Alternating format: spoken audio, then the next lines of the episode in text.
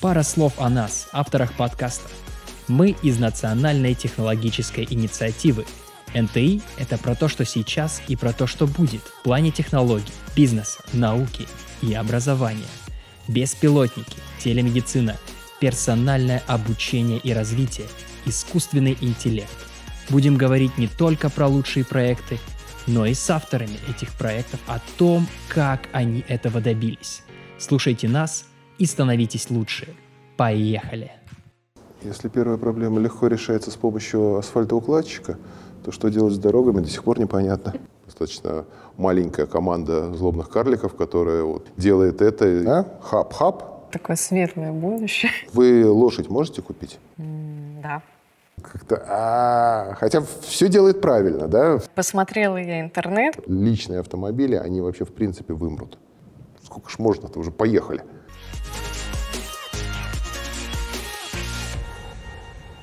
Здравствуйте, дорогие слушатели. Э, Меня зовут Анна Вовникова. Э, Я ведущая э, подкаста НТИ 2035. И сегодня мы будем говорить про беспилотники. Это моя любимая тема. Они у нас упоминаются в заставке.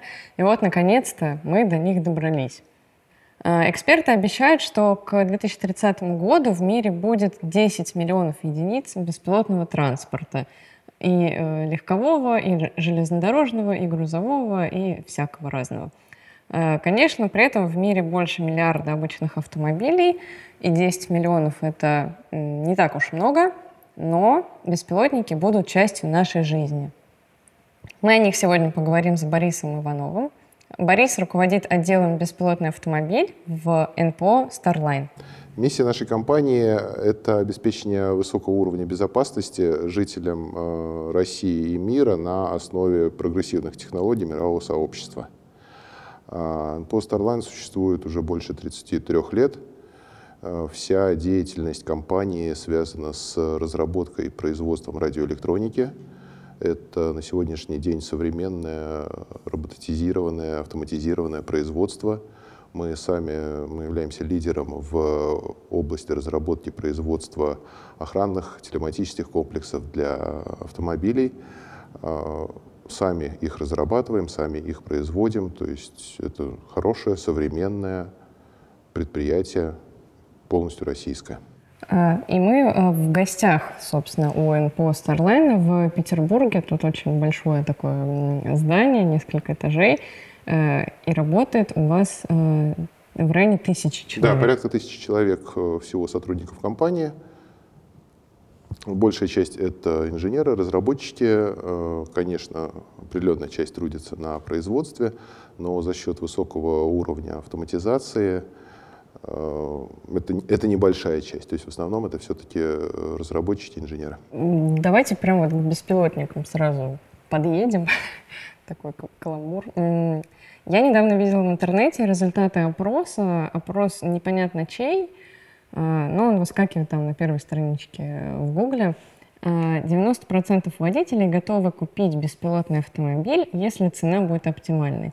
Оптимальная цена подразумевается что-то там в районе ну, может быть, трех миллионов рублей, четырех. Ну, сравним как бы с новым э, автомобилем э, не эконом-класса. Люди э, уже доверяли этой технологии и были морально готовы пересесть при вот э, с условием вот этой оптимальной цены. Но у нас э, идут годы, э, и я знаю, наверное, я сейчас сажусь вот на этого конька, да, Э, беспилотники в России все еще не то, что не продаются, они не продаются, это понятно. Более того, на них нельзя даже особо покататься. То есть вот обычный человек с улицы, ну, у него нет такого шанса, Э, кроме э, территории Иннополиса, где ездит Яндекс, э, Сколково, где ездит Яндекс, и Ясенево в Москве, где ездит Яндекс. Вот они начали, по-моему, в сентябре или в августе ездить. И то там э, водитель сидит. То есть все равно это как бы experience неполный будет. И вот э, такой у меня к вам вопрос. Э, Не пора ли перейти вот от этих э, научных изысканий, там, испытаний бесконечных, которые годами идут, уже вот к внедрению в жизнь Пусть постепенно, там, начнем с грузового транспорта, потом потихонечку на такси, э, потом уже личный транспорт. Вот не пришло ли время? А, время потихоньку подходит. А, я поправлю, что в Иннополисе на самом деле у Яндекса водитель сидит не за рулем, это единственная территория, где сейчас это разрешено. А сейчас вносятся а, поправки в нормативно-правовые акты, в законы, которые позволят а, это делать не только в Иннополисе, но и во всех регионах, где, в принципе, у нас проводится эксперимент по опытной эксплуатации высокоавтоматизированных транспортных средств на дорогах общего пользования. Пора, не пора, да, пора, пора к этому привыкать, пора э, это внедрять. Но нужно понимать, что э, технологию невозможно создать за ну, какие-то сложные технологии, и создать ее мгновенно невозможно. Это э, работа, работа большая, работа сложная, которую начали, которой начали заниматься ну, где-то в 15-16 году, в 17 это активное развитие этой технологии. То есть прошло не так много лет, для решения вот этой э, действительно сложной задачи.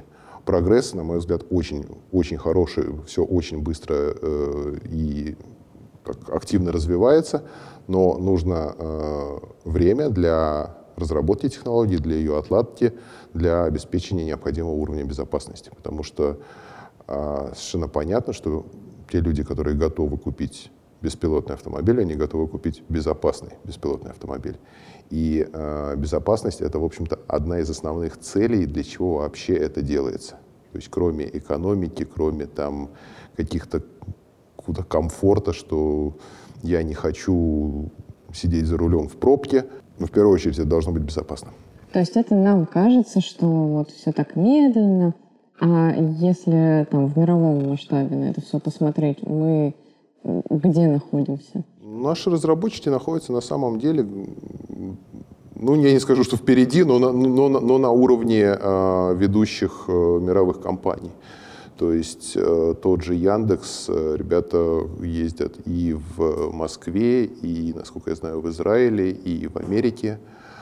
А мы, да, мы достаточно маленькая команда злобных карликов, которая вот делает это и ездит, ну, в, основ, в основном, конечно, в Петербурге. Мировой лидер — это, наверное, компания Waymo, американская. Э, здесь нужно еще понимать, что э, есть определенные ограничения с точки зрения э, законодательства, с которым нам приходится бороться, нам его приходится развивать. Коллеги в Америке, насколько я понимаю, в общем-то освобождены от этого, там все попроще. То есть Россия, как страна, подписавшая, ратифицировавшая Венскую конвенцию, не может просто так взять, убрать э, водителя из, из, из руля автомобиля. Про Венскую конвенцию. Э, давайте пару слов. Э, насколько я помню, вот в рамках этой конвенции должен сидеть водитель обязательно. Да, есть... совершенно верно. В любом, в любом транспортном средстве. То есть от гужевой повозки велосипеда до автомобиля. Посмотрела я интернет, прошерстила несколько лет назад. Э, эксперты называли как раз вот эти вот суммы, на которые люди плюс-минус согласны. То есть это 3-5 миллионов рублей. Они вроде как готовы заплатить. И вот столько будет стоить беспилотный автомобиль э, к 2027 году ну, то есть буквально пять лет осталось, а, были такие прогнозы, теперь таких прогнозов уже не делают. То есть эксперты, они испугались, э, передумали, э, все, теперь э, неизвестно, какая будет цена. А, вот, я вас хочу спросить, может быть, у вас есть какое-то мнение на этот счет, удастся ли вот добиться вот этого ценника, который сравним с обычным автомобилем? А, смотрите, здесь э, нужно пойти немножко от э, другого. Вы сказали, водители будут готовы купить беспилотный автомобиль. Ну, во-первых, они не водители больше будут, они будут пользователи. Да? А, а главное это, а зачем вам его покупать? На самом деле внедрение беспилотников, оно, э, на мой взгляд, полностью перевернет вообще наше понимание о мобильности. Ведь э, ну, мне, как пользователю, мне не нужен автомобиль. Мне нужна услуга, доставьте меня по комфортной, безопасной, доставьте меня из точки А в точку Б. Покупать автомобиль нет, не хочу. Я не очень комфортно себя чувствую в такси, не очень комфортно в каршеринге. Зачем? Ну, тут, тут, тут уже функ, э, понятие комфорта. Я не люблю стоять в пробках. Я очень люблю управлять автомобилем, но не в пробках. А, соответственно, на мой взгляд, э, личные автомобили, они вообще в принципе вымрут. То есть э, будет некий, ну, если мы говорим, допустим, о вот именно личных легковых автомобилях, да, э, есть сервис, который беспилот... вы вызываете беспилотник, он приедет, заберет вас, отвезет куда угодно. Коэффициент использования этого автомобиля будет в разы выше, чем вашего личного автомобиля. Личный автомобиль, ну, это так, наверное, в среднестатистической российской семье это второе по величине вложения денег после жилья, да? а используется, по-моему, процентов 6 времени. Остальное время это куча железа и куча денег стоит э, на дороге, а еще хуже, нужно найти место, где ее поставить. А, Налоги заплатить. Налоги заплатить и прочее. Ну, налоги, я думаю, будут на любые автомобили, просто э, мы расшарим эти, эти налоги на всех пользователей. То есть за счет того, что этот автомобиль будет постоянно в работе, все затраты будут делиться на всех пользователей. Да? То есть, э, по сути, это примерно то же самое, что каршеринг или такси. Но называться оно будет как-то по-другому. Ну, это будет беспилотное такси или, или что-то в этом роде. Это не, э, это не так важно. А важно то, что а, мы уже смотрим не на стоимость автомобиля как такового, беспилотного, а на стоимость этой услуги. И вот э, теперь поставим себя на место владельца таксопарка. Он покупает машины, он платит зарплату водителям, он платит там, за ТО автомобиля, прочее, прочее, прочее.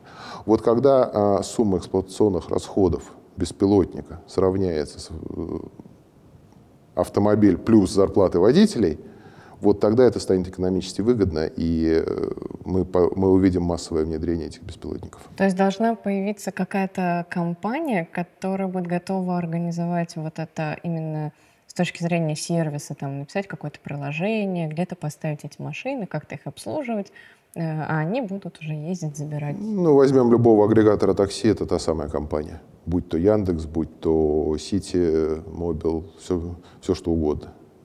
Эти компании есть вопрос готовности технологии и ее э, готовности вот обеспечить те технико-экономические показатели, которые требуются оператору такси. А рынок в этом заинтересован? А, да, конечно. В конечном итоге поездки будут дешевле, они будут комфортнее, безопаснее. И а, еще один важный аспект, который мы получим с вот таким вот преобразованием транспортной инфраструктуры, это уменьшение количества автомобилей за счет увеличения утилизации их, да, коэффициента использования, мы получим уменьшение количества автомобилей, а это на сегодняшний день очень-очень большая проблема в наших городах. Города строились, насколько я помню, по там, каким-то советским, допустим, нормам из расчета 100 автомобилей на тысячу человек населения. Сейчас Москва, Петербург — это больше 300. Лидер, по-моему, Приморский край, Владивосток, там, там за 600. Это и парковочные места, это и загруженность улично-дорожной сети, которая просто на это не рассчитана. Изменить улично-дорожную сеть в городе мы не можем. Есть методы, есть э, технологии по оптимизации ее использования. Это мы говорим об интеллектуальной транспортной системе, так называемой ИТС.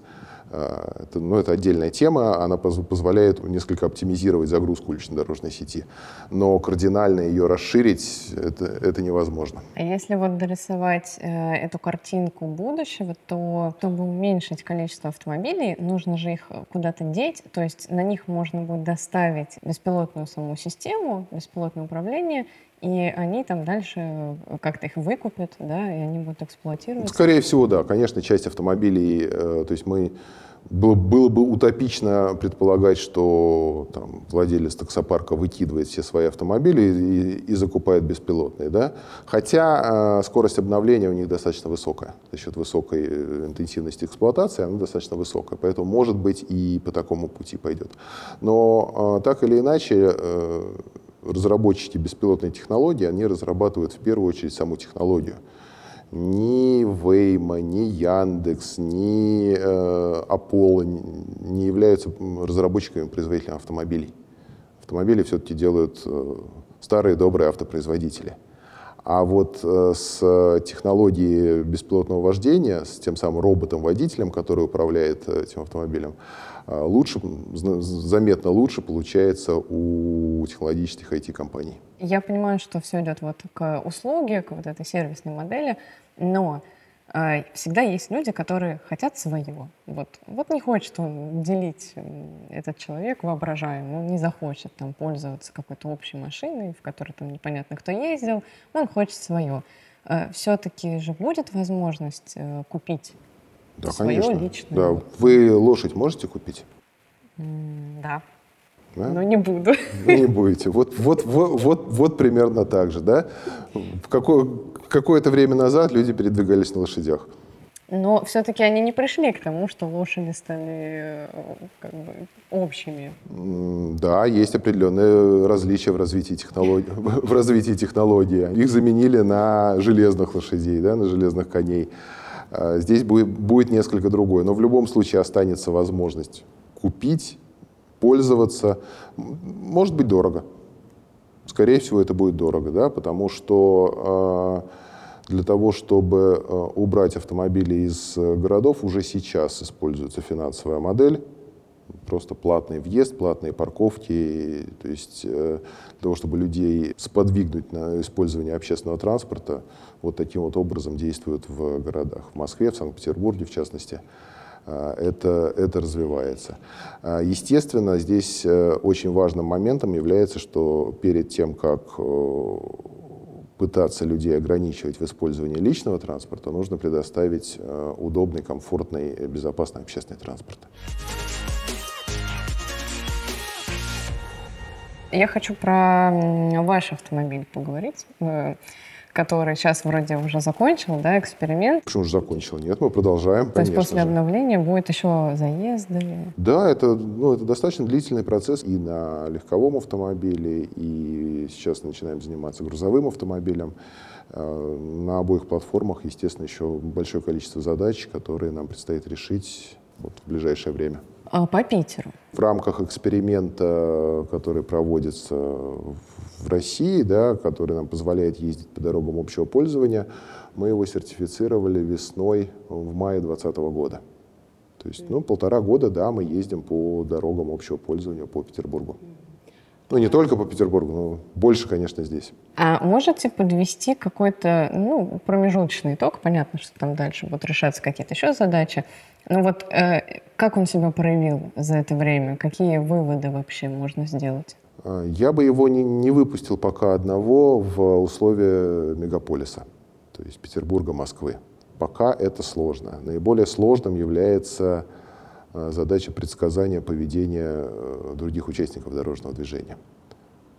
Они, они непредсказуемы, и чем более интенсивный трафик, тем более они непредсказуемы.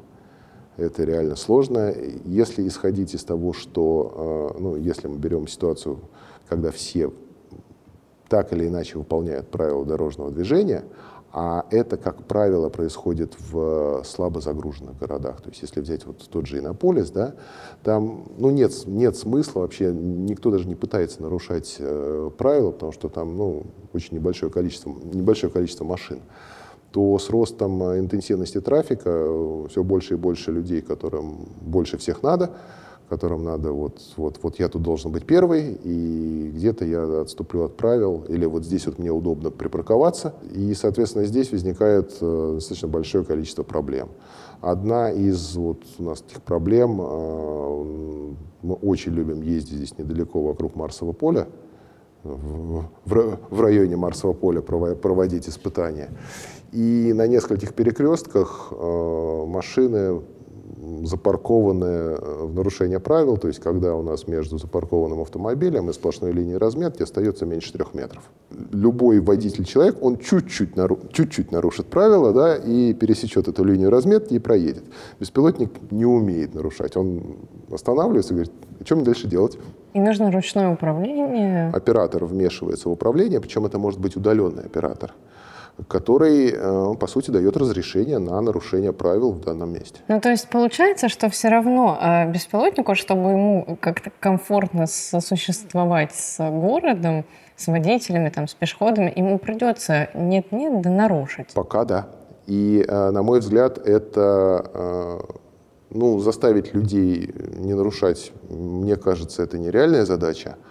А вот постепенно сделать так, чтобы они туда не ездили вообще, это более реальное. Может, как бы это дико не звучало, что город будет только для беспилотников, но рано или поздно мы к этому придем. И получается, что когда вокруг будут одни беспилотники, то и нарушать никто не будет, Конечно. потому что все соблюдают. А можете вспомнить вот э, э, еще какие-то примеры, э, такие вот, где беспилотник не сориентировался было такое? Острые ощущения были, наверное, первый раз, когда я сел в машину, и она поехала со скоростью, по-моему, километров 65 в час.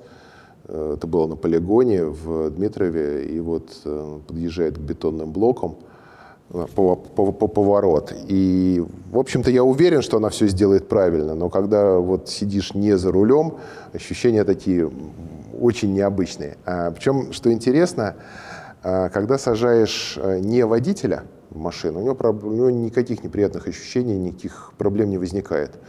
Но водитель, который сидит э, на пассажирском сидении, за рулем никого нет, ему тяжело тяжелее. Ну, нервничает, да, там. Ну, когда у тебя нет контроля, как-то... А, хотя все делает правильно, да, все вот, вот машина все иде, идеально отрабатывает, но... Ну, хочется забрать руль да.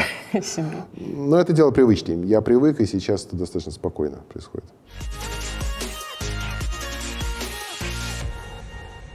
А я хочу вас узнать, какие ошибки чаще всего случаются. Пусть они даже там мелкие, но, например, не знаю, включаются сами дворники. Ну вот что-нибудь вот из такого разряда. Ну, есть э, вещи, которые нам, которые мы так пока принимаем, они не нравятся, и, в общем-то, это ошибка. Допустим, э, слишком большая дистанция при остановке на светофорах перед, впереди, впереди идущей машины.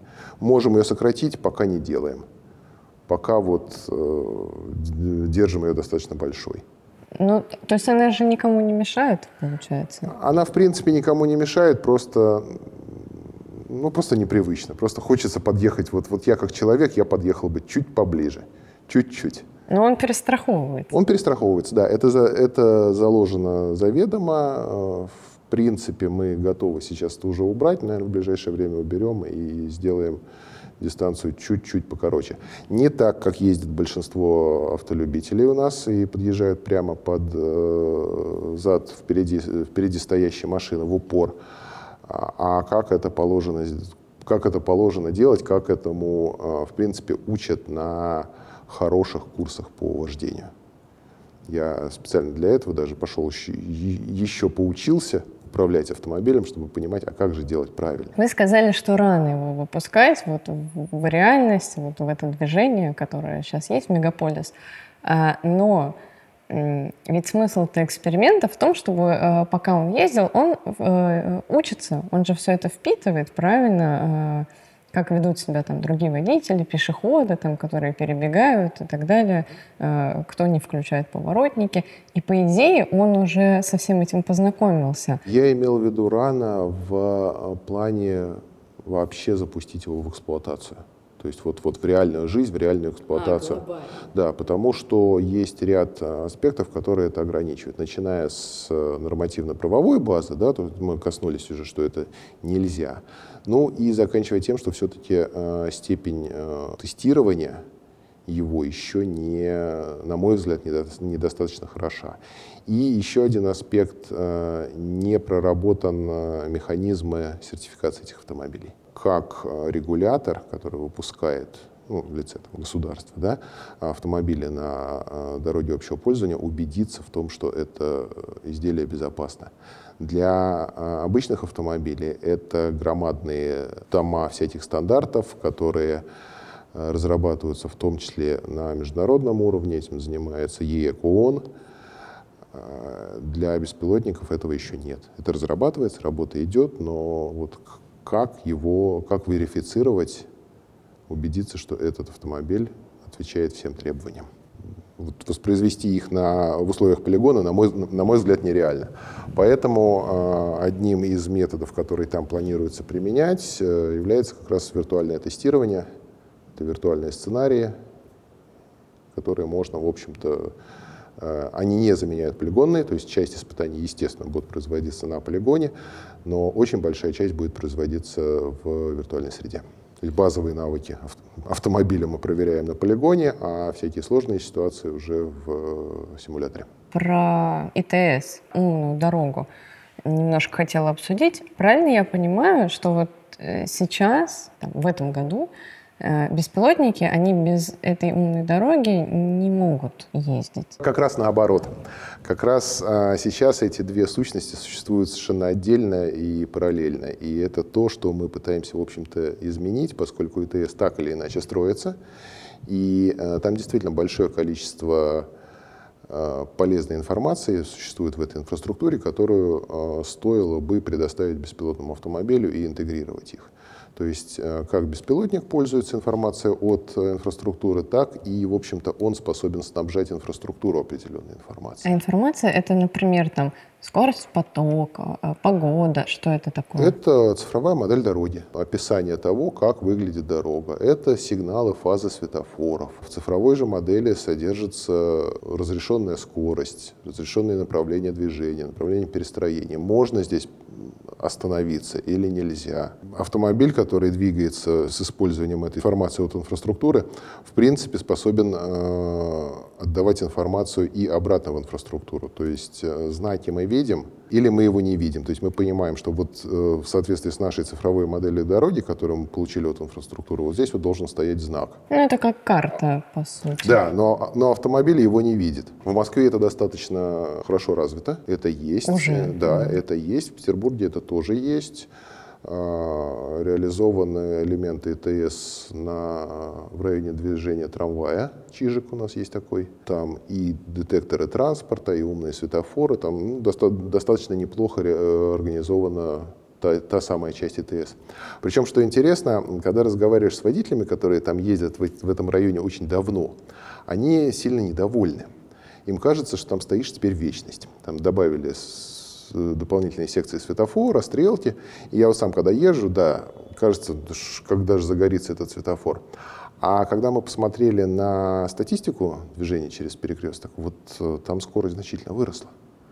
Скорость проезда реально она выросла. Хотя все стало так спокойно и даже скучно. Стоишь, ну, сколько ж можно-то, уже поехали. А, ну, а конечная цель э, и есть увеличить скорость. Конечно, увеличить среднюю скорость. И уменьшить количество аварий. Конечная цель вообще всего этого, на мой взгляд, если вот в более такие технические термины э, уходить, это э, снизить максимальную скорость движения и увеличить среднюю. Если так перефразировать, это Э, уменьшить количество каких-то вот этих э, экстремалов, там, лихачей. И... Вообще необходимость, в принципе, разгоняться до такой, до такой скорости. Вот эту, эту необходимость убрать и при этом сделать спокойный проезд э, на более низкой скорости. При этом средняя будет выше. То есть э, система, которая вам подсказывает одна из функций, допустим, ЭТС, да, которая а, рассчитывает а, необходимую скорость вам для того, чтобы вы ехали в зеленой волне. Достаточно простая функция. Он говорит, 55, поезжай, не будешь нигде стоять. Все нормально. Не, на, не, на, не надо разгоняться до 80, подлетать к перекрестку, тормозить в пол, стоять эти самые там 10, 20, 30 секунд и лететь дальше.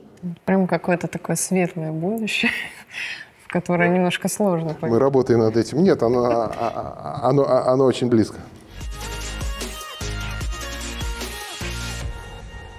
Давайте вот про беспилотный грузовик мы чуть-чуть начали.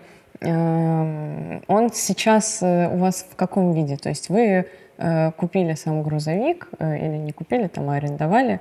Э, что, что дальше с ним будет? Мы купили автомобиль. Опять же, это платформа, то есть не так важно, какой, как, какой это автомобиль конкретно, да, это, это магистральный тягач.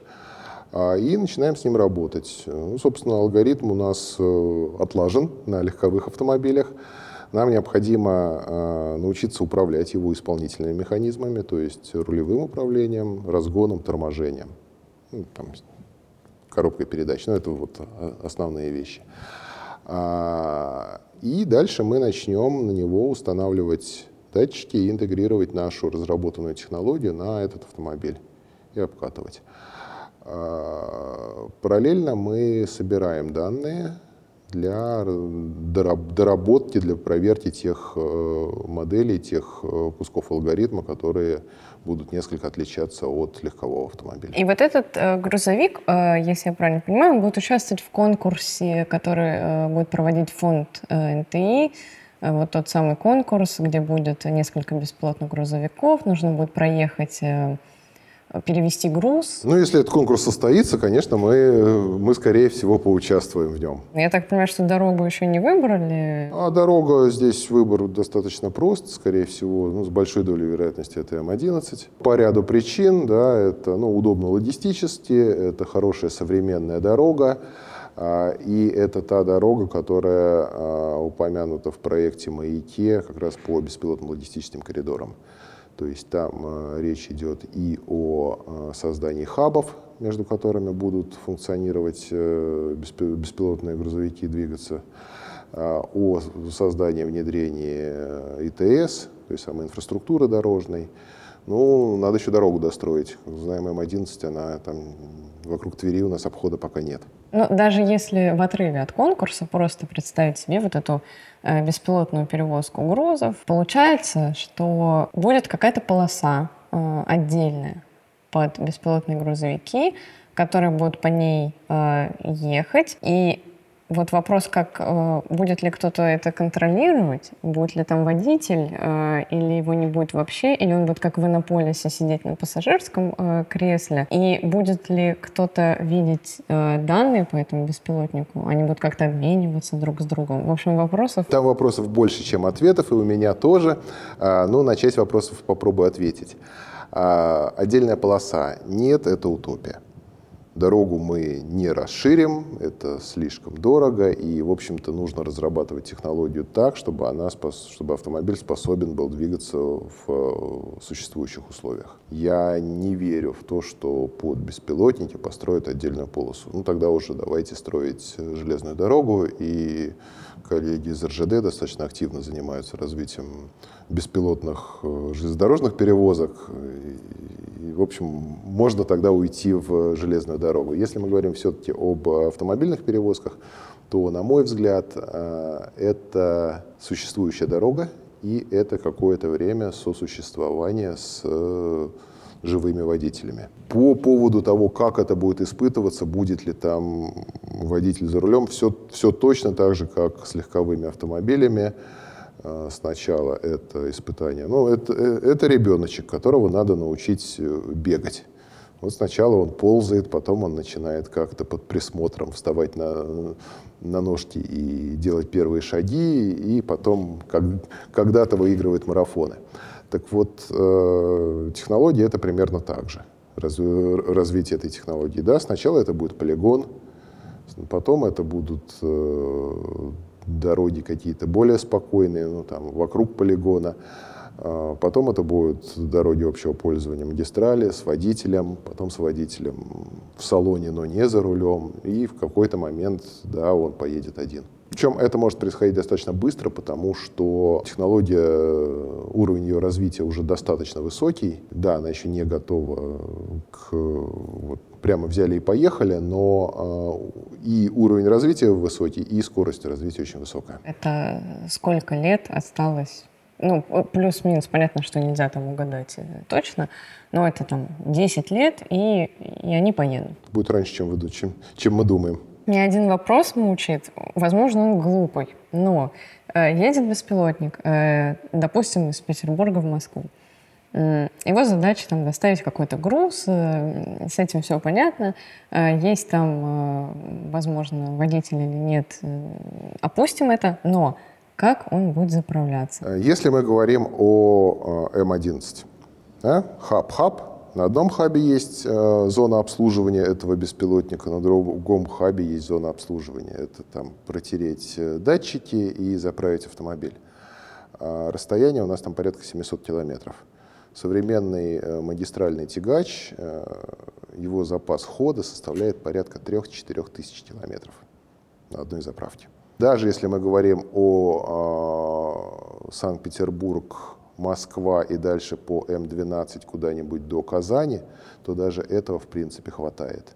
При необходимости сделать еще один промежуточный назовем его квази-хаб, где не будет перегрузки, э, полезной нагрузки, а только обслуживание, особых проблем не составляет. Это очень хорошо прогнозируется, когда ему нужно заправиться, когда требуется какое-то обслуживание и под это можно заранее заложить э, соответствующую инфраструктуру. Ну, то есть будут не заправки, не какой-то лукойл, а будет э, настоящий хаб, где там ТО, мини-ТО проходит. Возможно, да. Прочитала, что себестоимость э, перевозки грузов за счет доставки с помощью бесплотников может снизиться там на 10-15%. Такие пока дают цифры. Но при этом реализация всего этого стоит ну, дорого. То есть нужно строить вот эти хабы, нужна инфраструктура, ну, то есть даже ИТС, какие-то элементы, наверное, встраивать придется. Стоит ли игра свеч? То есть экономия не в два раза, 10-15% это... Это много. А почему вы считаете, что в два раза это, этого, этого будет достаточно, а может надо в три раза? Но 10-15 это уже много, и в долгосрочной перспективе это окупится, потому что объемы перевозок у нас достаточно большие. А инфраструктура, если она и строится, ну я говорю сейчас про какие-то хабы, то это на достаточно длительный промежуток времени. То есть период эксплуатации, он получается у нас э, очень большой. О том, что э, строить для этого умную дорогу, ну мы уже говорили, да, что умная дорога строится не для этого. И да, использовать ее для беспилотников можно и нужно, но она строится не для этого, ее в любом случае строить необходимо. Но все равно получается, что есть такая привязка. Выгоднее беспилотники запускать на коммерческие трассы, по которым постоянно ходят э, там фуры, грузы, перевозка. А если это какая-то никому непонятная, неизвестная дорога в какой-то глуши, то там оно и... Да, конечно, поэтому речь идет о магистральных перевозках, именно о логистических, о логистических коридорах. И на самом деле э, вот этот проект «Маяк», когда мы говорим о беспилотном логистическом коридоре и ограничиваемся там трассой М11, да, на самом-то деле э, это только пробный э, это самый-самый первый шаг, потому что, в принципе, э, думают, думаем, думаем-то мы все о логистическом коридоре Западная Европа, Западный Китай. Это настолько глобально, потому что а, только М-11 на самом деле беспилотник а, не так интересен. А, беспилотник становится интересным, ведь, а, смотрите, у нас есть э, режим труда и отдыха водителя, который, э, по-моему, разрешает 4,5 часа, потом перерыв, потом еще 4,5 часа, и потом он должен спать достаточно долго. Вот э, я посчитал, что если в разрешенное время автомобиль будет ехать всегда со скоростью, с максимально разрешенной скоростью в 90 км в час, э, то за счет э, режима труда и отдыха средняя скорость за сутки у него составляет, по-моему, 37 км в час. То есть, в принципе, если мы запускаем беспилотник со скоростью 45, даже 40, который едет постоянно, это уже выгоднее. Но это выгодно на э, больших дистанциях. Москва, Питер, вот эти 700 километров, они проезжаются, в принципе, водителем за одну смену. У меня финальный вопрос. Так неожиданно мы будем заканчивать. А, вообще много кто разрабатывает беспилотные грузовики. Помимо вас, э, я знаю, есть КАМАЗ, э, я знаю, есть Эва Карго, э, и, в принципе, наверное, все вот из тех, которые на слуху.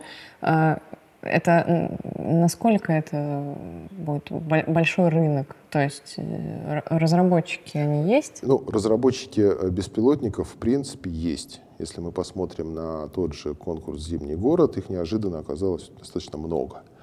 А, из тех, кто разрабатывает, да, я тоже слышал только про а, КАМАЗ и Эвокарго, причем Эва Карго, там вообще интересная история. Они же э, не э, только технологию беспилотную делают, и не столько, а они вообще в принципе делают электрический грузовик. Там с этим связано своя большая, свое большое количество проблем с тем, что это автомобиль, который нужно сертифицировать, и на сегодняшний день, он, то есть если мы берем э, готовую платформу сертифицированную и дополняем ее роботом-водителем, то, в принципе, сам автомобиль, он сертифицирован. В случае с разработкой полностью автомобиля, ну, это определенный путь, который э, им еще предстоит пройти, и он достаточно сложный, на мой взгляд. Это все требования по безопасности автомобиля, большое количество. И мы начали этим заниматься, ну, просто обладая определенным опытом, и за счет того, что мы изначально строили нашу технологию как э, надстройку над, в принципе, любой платформой, то есть она построена достаточно модульно и отвязана от, непосредственно от автомобиля. У нас есть возможность сейчас это портировать, перенести на другую платформу, в частности, на грузовой автомобиль. В России, в, в России я пока не слышал, но я уверен, что они есть, и э, с развитием этого проекта они появятся и мы увидим других игроков рынка. Возможно, как раз на конкурс они... Я очень надеюсь, это было бы очень интересно и полезно для развития этой технологии. Борис, спасибо вам большое. Э, желаем вам удачи на дорогах и ждем э, и беспилотники вокруг, э, и грузовые, и легковые, и всякие. Спасибо. Спасибо.